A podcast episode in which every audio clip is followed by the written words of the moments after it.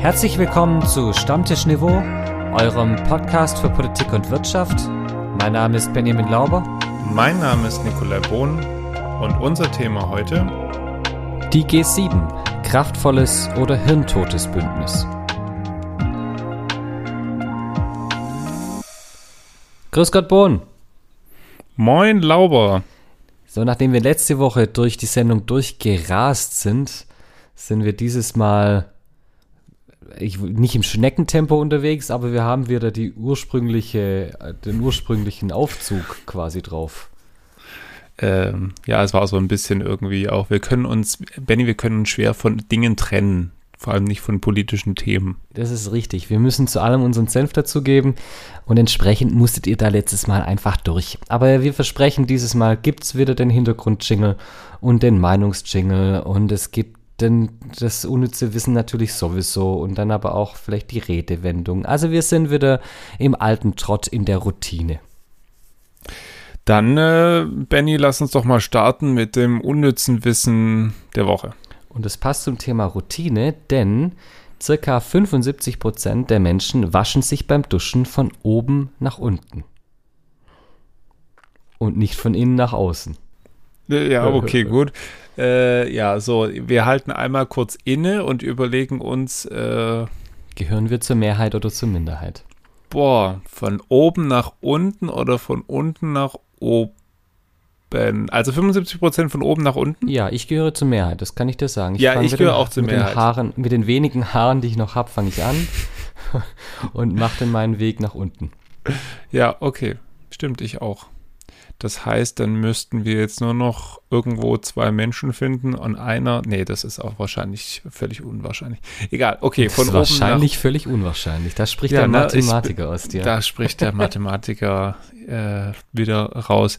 Ähm, wahrscheinlich, unwahrscheinlich und von oben nach unten, top down und damit sind wir dann bei der allseits geliebten EU. Wow. Also, ja. ich meine, beschwert du dich noch einmal über den Übergang von mir. Ja, das war ja, ja schon. Nein, ich beschwere mich schon, schon mal im Vorhinein über deinen schlechten Wortwitz. Aber das äh, sehen wir ja dann nachher. Ja, ähm, die EU hat äh, diese Woche ähm, weiter getagt und es gab eine Diskussion ja schon seit Tagen, unter anderem auch schon bei uns in der Ampelregierung, darüber, ob es ab 2035 in der EU keine Verbrenner mehr geben sollte.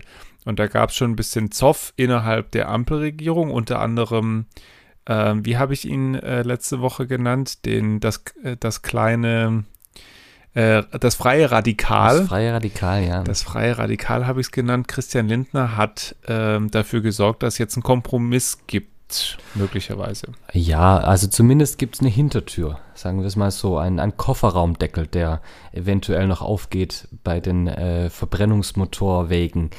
Also es gibt jetzt äh, folgenden Kompromiss. Die Flottengrenzwerte für Autos sollen in der Europäischen Union bis 2035 auf Null gesenkt werden.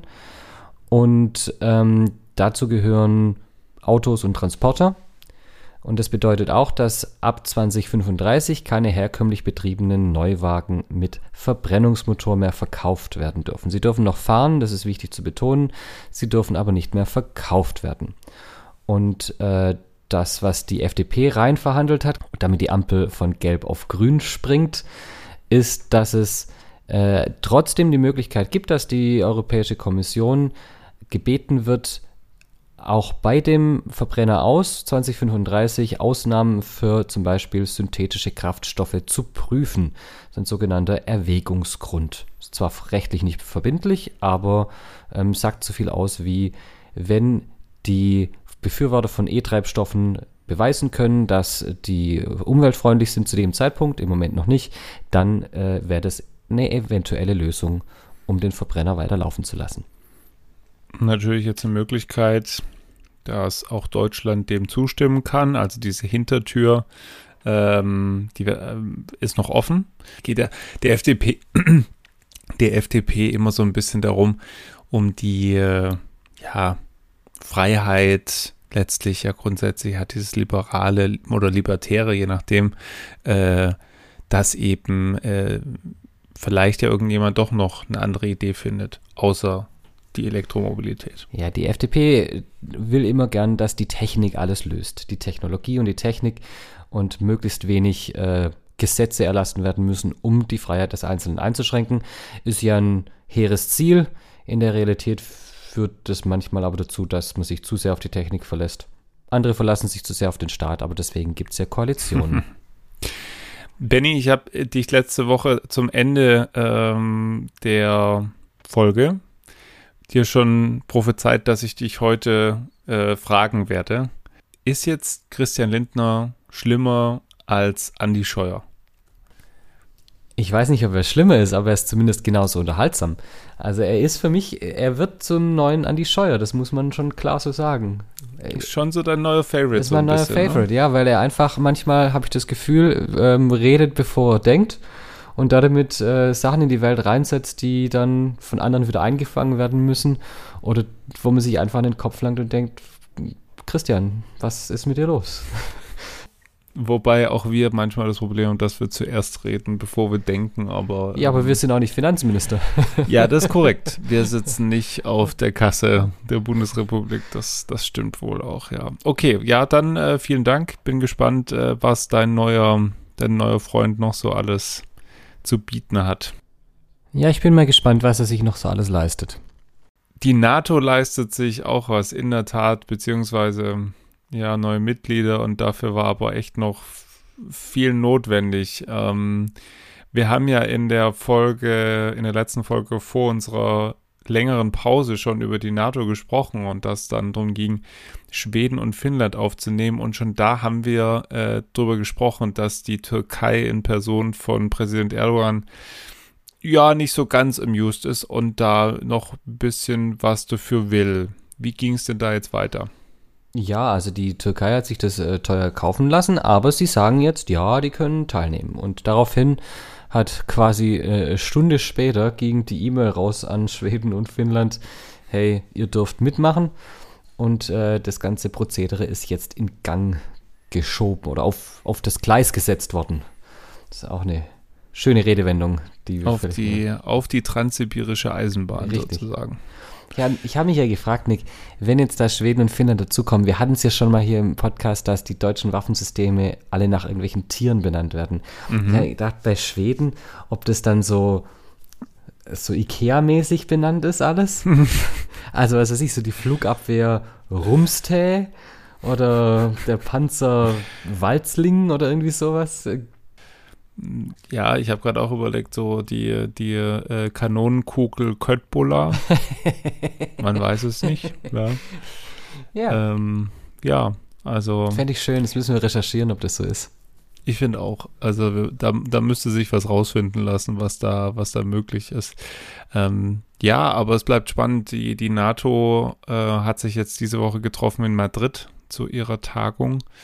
Und neu, also sie richten sich jetzt neu aus. Und es hat einem Land gar nicht geschmeckt, weil das eine ist ja, dass Russland not amused ist, wie der Brite sagen würde, dass die NATO sich gegen Norden erweitert, aber jetzt ist nun auch plötzlich China auf der Agenda der NATO.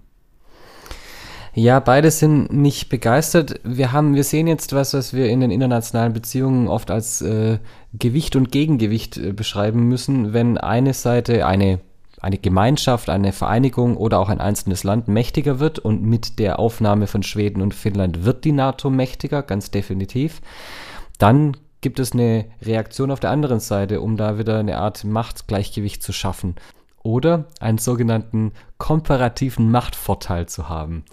Ja, das bedeutet also, dass man weiterhin mächtiger ist. Und äh, das ist ja auch das, was ganz viele kritisieren jetzt an der NATO-Erweiterung oder auch an den letzten Runden der NATO-Erweiterung. Es führt eventuell zu einer Art Aufrüstung, zu einer Art Rüstungsspirale. Und ich glaube, der britische Außenminister war es, der jetzt diese Woche sogar ähm, gewarnt hat, dass wir uns eventuell in einer Situation befinden wie 1937, was die Aufrüstung angeht. Wobei wir natürlich sagen müssen, wir hoffen, dass wir das hinter uns haben. Ja, äh, was wir nicht hinter uns haben und deswegen lass uns doch den Übergang direkt machen äh, da rein. Äh, die sogenannte Gruppe der Sieben, also G7, ähm, hat sich diese Woche auch getroffen, nämlich noch vor dem NATO-Gipfel in Madrid, nämlich äh, in Deutschland. Und da wurde verhältnismäßig viel diese Woche gesprochen, weil da auch natürlich ähm, es neue Beschlüsse gab, Reaktionen auf äh, die russische Invasion in der Ukraine. Und dass wir darüber jetzt weiter reden können, brauchen wir endlich wieder Hintergrundwissen. Hintergrundwissen. Hintergrundwissen. Hintergrundwissen. In der vergangenen Woche trafen sich auf dem bayerischen Schloss Elmau wichtige Staats- und Regierungschefs, unter anderem US-Präsident Biden, Bundeskanzler Scholz und Frankreichs wiedergewählter Präsident Macron. Es war der 48. Gipfel der sogenannten G7. G7 ist die Abkürzung für Gruppe der Sieben. Dabei handelt es sich nicht um eine offizielle Organisation, sondern um einen inoffiziellen Zusammenschluss der zum Gründungszeitpunkt mächtigsten Staaten der westlichen Welt. Die Gruppe hat keinen Verwaltungsapparat und keine ständige Vertretung ihrer Mitglieder. Zu den G7 gehören Deutschland, Frankreich, Italien, Japan, Kanada, die USA und Großbritannien. Die Bevölkerung der G7-Staaten stellen ungefähr 10 Prozent der Weltbevölkerung und die G7-Länder sind für etwa 45 Prozent der weltweiten Wirtschaftsleistung verantwortlich. Ihren Ursprung hat die G7 in einem Treffen der Finanzminister und Zentralbankchefs von fünf der jetzigen sieben zugehörigen Länder im Jahr 1973.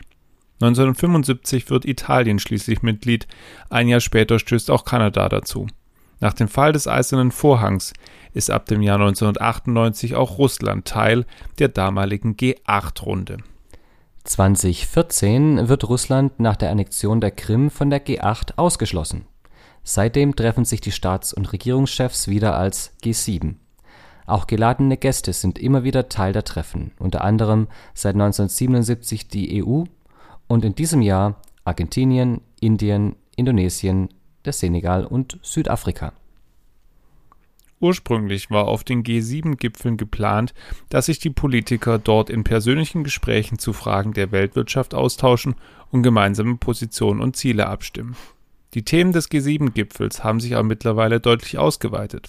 Auf der Agenda stehen auch Außen- und Sicherheitspolitik sowie Bevölkerungsentwicklung, Gesundheit, Bildung, Umweltschutz, Klima und die Terrorismusbekämpfung. Die G7 versteht sich als Wertegemeinschaft. Die Mitglieder bekennen sich zu Demokratie, Rechtsstaatlichkeit, Freiheit, Menschenrechten, Wohlstand und zu nachhaltiger Entwicklung. Die Beschlüsse der G7 sind nicht rechtsverbindlich. Aber aufgrund des politischen und wirtschaftlichen Gewichts der G7-Nationen haben sie Einfluss auf viele andere Nationen und Organisationen. Den Vorsitz der G7 übernimmt in jedem Jahr ein anderes Land. Dieses ist für die Organisation und Durchführung der Gipfel zuständig. In diesem Jahr übernimmt Deutschland den Vorsitz. Rund um die G7-Gipfel kommt auch immer wieder Kritik an diesem Bündnis auf. Größte Kritikpunkte sind der Fokus auf westliche Industrieländer und die fehlende Repräsentation von anderen Entwicklungsländern und Regionen der Welt. Die Entscheidungsfindung sei intransparent. Beschlüsse werden zu selten umgesetzt. Die Gipfel werden meist von Protesten von Globalisierungskritikern und Klimaaktivisten begleitet doch nicht nur von extern gibt es Kritik. Der französische Präsident Macron fand vor dem Gipfel 2019 deutliche Worte und bezeichnete das Bündnis als Hirntod. Seitdem hat sich die weltweite Lage aber deutlich geändert. Wie steht es heute um die G7? Meinung. Meinung. Ja, Benny.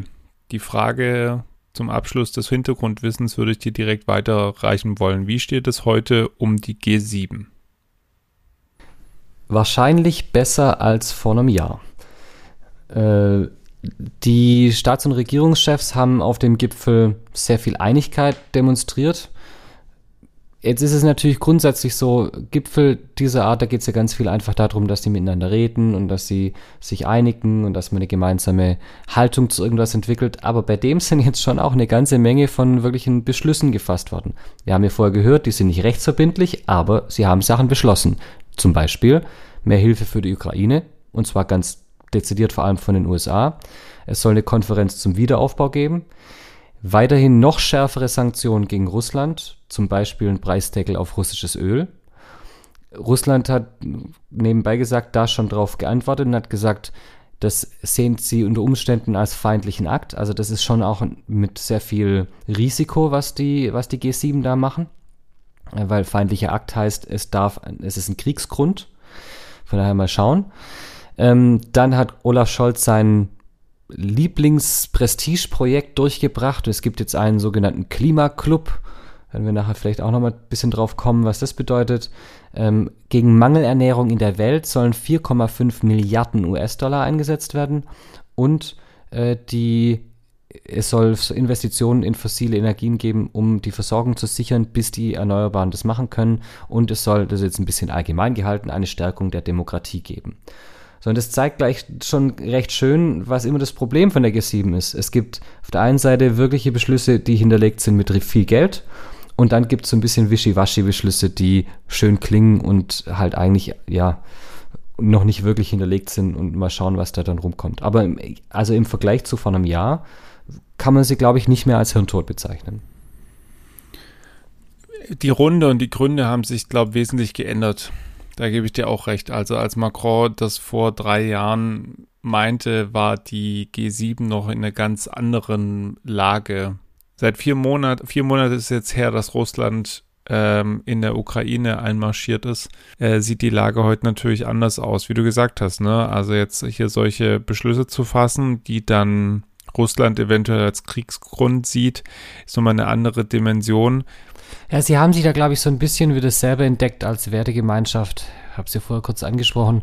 Und ähm, zelebrieren das natürlich auch ein bisschen. Ja, ein äußerer Feind ist da immer ganz gut gegen den man sich abkapseln kann und äh, sich da als Bewahrer des, äh, der westlichen liberalen Demokratie dann auch darstellen kann und vielleicht auch mit dem Gefühl oder mit der Idee, das äh, dann wieder mal ein bisschen in die Welt reinzutragen.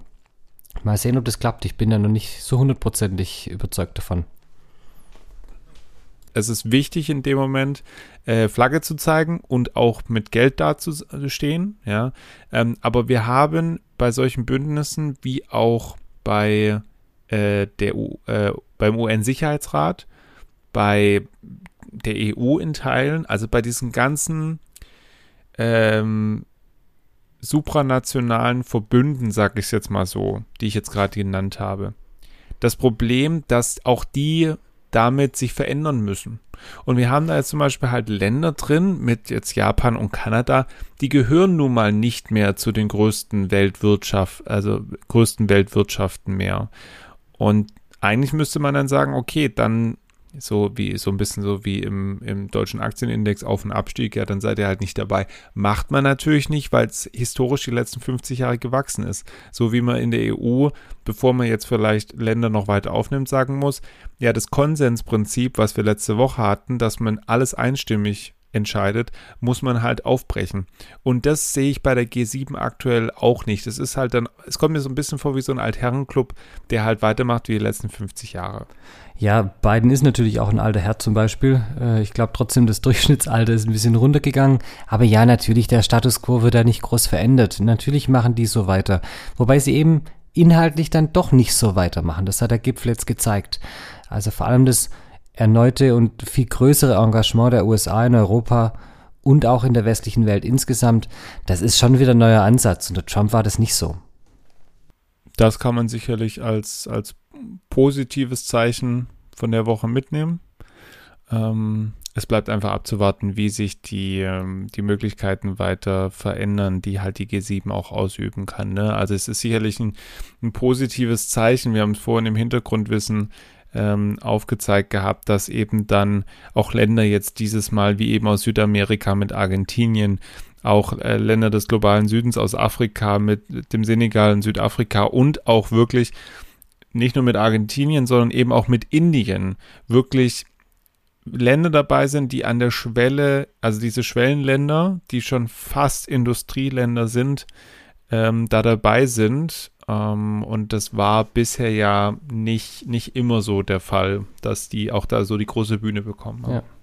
Mit vielleicht auf zwei Punkte noch eingehen. Das eine ist, wir müssen, wir müssen den Klimaclub ansprechen. Also ich bin mir nicht sicher, also Ist es ein Golfclub? ich wollte gerade sagen, also dieser Name Klimaclub ist, äh, ich, ich kann mich damit nicht anfreunden, aber gut, es geht ja meistens um den Inhalt und nicht um den Namen, aber Klimaclub, ich bitte dich, Olaf, was machst du da? Also es geht beim Klimaclub um eine CO2-Bepreisung und das äh, Spannende ist, dass eigentlich im Vorfeld der Widerstand Japans und Kanadas und der USA gegen so einen Klimaclub, das hört sich an wie der Tigerentenclub ein bisschen, ähm, der war viel zu groß eigentlich und niemand hat gedacht, dass dieser Vorschlag ins Abschlusskommuniqué kommt. Und jetzt ist er da drin. Also von daher muss man sagen, da hat Scholz dann doch äh, einen diplomatischen Erfolg erzielt. Wollen wir hoffen, dass es keine, keine Einmal-Tigerente ist, sondern dass das äh, sich so fortsetzt und dann auch eben aus diesem Klimaclub ein richtiger Klimatiger wird. Und nicht nur eine Ich könnte mir vorstellen, dass der Grund für den Namen vielleicht auch der Club of Rome ist. Ja, das kann schon sein. Das Aber kann halt sein, ne? Also für alle nochmal kurz, die, der Club of Rome, das ist ein Zusammenschluss aus ganz verschiedenen Experten und Ländern, die sich äh, 1968 gegründet haben für die ähm, nachhaltige Zukunft. Äh, und deswegen deshalb, aber du hast schon recht, also Klimaclub, ich nenne es, glaube ich, nur noch Tigerentenclub. Tiger-Olaf-Club. Tiger Olaf. Aber dann müsste der Klimaclub ja eigentlich von Günter Kastenfrosch vertreten werden. Das fände ich gut. Das, Ja. das hätte doch was. ja, und Janusz ist natürlich immer überall dabei. Ah, ja, das- genau. So, was war der andere Punkt? Mein noch? anderer Punkt war, dass äh, du mal raten darfst, wie viel diese Veranstaltung gekostet hat. Ach du Scheiße. Also der Gipfel selber, die Durchführung des Gipfels. Ähm, boah. Hast du irgendwie eine, eine Maßeinheit? Euro. Ja, okay. ähm, Zentimeter. Was, für- was für eine Maßeinheit willst du denn? ähm, 11 Millionen. 170. 170 Millionen. Krass. Wa- Warum ich das gefragt habe, weil ich, ich würde gern zum Abschluss, bevor wir äh, rausgehen, ich, ich muss es einfach loswerden. Ähm, mich, mich hat nämlich mein, meine Sechser haben mich diese Woche an, äh, angesprochen, weil wir haben, äh, sind jetzt so langsam bei Dreisatz und so, was ein Pfund sei. Jetzt kennt ja, also, ne, wir beide kennen Pfund, ja, du bist dann auch nochmal so im anderen System drin mit Yard und Inch und so. Da sagen. bin, da bin ich ja dann raus, ja. Aber ich würde gerne einfach nochmal zum Abschluss so ein paar, äh, dich so zwei, drei Sachen statt der Redewendung der Woche, würde ich dich gern zwei, drei Sachen äh, noch äh, fragen äh, lassen ähm, von alten Einheiten. Großartig, was es da für deutsche Einheiten gab. Es ist der absolute Wahnsinn, weil ähm, du kennst so die Redewendung, ein Quäntchen Glück Ja. haben. So, das äh, basiert tatsächlich auf einer alten deutschen Einheit, nämlich dem Quäntchen. Nicht Wie viel ist Ernst. ein Quäntchen? Ich hätte jetzt gedacht, es kommt vom Quantum, weil das ja auch ganz, ganz klein, also ganz wenig ist. Ein Quäntchen ist, und da, ja, da jetzt brauche ich aber eine Einheit. Also in was soll ich es dir umrechnen? Ähm, in ähm, Anteil an äh, Unze, glaube ich. Anteil an Unze, ein Quäntchen. Ähm, ein Tausendstel? Es ist auf jeden Fall 3,65 Gramm, also es heißt, es müsste eine Zehntel Unze sein. Eine Zehntel Unze. Genau, und es war ein 32. eines Pfundes. Das heißt, ein Quäntchen Glück sind 3, wie viel waren es? 3,3 3,65 Gramm. 3,65 Gramm Glück. Okay, hätte ich gerne. genau. Geschnitten So. am Stück. Genau, am Stück. So, dann ähm, auch sehr schön. Ähm, und zwar, du kennst doch auch äh, die klassische ähm, Einheit ein Shoppen. Ja, aber halt beim Bier. Richtig. So, wie viel ist ein Shoppen? Da würde ich jetzt sagen, ein halber Liter. Nicht ganz tatsächlich. Es war, gab da mal völlig unterschiedliche, nämlich ähm, in Württemberg bis 1871 waren es 0,459 Liter. Ah, quasi wie ein Pint. Das glaube ich So. 4,8. Hm. Und äh, ja, tatsächlich hat sich dann irgendwann durchgesetzt, dass es ein halber Liter ist. In Baden und in der Schweiz waren es zwischendurch im 19. Jahrhundert 0,375 Liter. Ja, gut, die Badener haben immer weniger als die Württemberger, das ist klar. Ja, das, das äh, stimmt auch wieder so. Ähm, gut, dann haben wir nochmal was über alte Einheiten gelernt. Ähm, falls ihr auch noch mal eine alte Einheit habt, selber alt seid äh, oder sonst wie irgendwie loswerden wollt hinsichtlich, was für uns klausurrelevant ist oder was nicht, schreibt dann unsere E-Mail-Adresse. Lauber, konzentrier dich jetzt bitte. Du kannst nicht jetzt schon über den Witz lachen, wenn du ihn nicht mal gesagt hast. Doch. Entschuldigung, ja. Stammtischniveau.gmail.com Ja, bist du dir sicher, dass das unsere E-Mail-Adresse ist? Du bist ja völlig raus schon. Oh Gott, was kommt jetzt? Ach, den, ich finde ihn gut. Hau raus. Ähm, was macht ein arbeitsloser Schauspieler? Ich weiß nicht, was macht ein arbeitsloser Schauspieler. Das spielt keine Rolle. Hm. uh. Uh, ja, okay. oh Gott, spielt keine Rolle. Was macht ein Clown im Büro wachsen? Ja, ah, okay. Ah, schön. Haben wir mal wieder einen rausgehauen. Haben wir mal wieder einen rausgehauen. Und damit entlassen wir euch in die Woche. Ja, mehr können wir, glaubt da auch wirklich nicht mehr machen, als alle zu entlassen. Bleibt gesund, ah. bleibt uns gewogen. Genießt die Woche ohne uns. Bis dann. Bis nächste Woche. Tschüss. Ciao.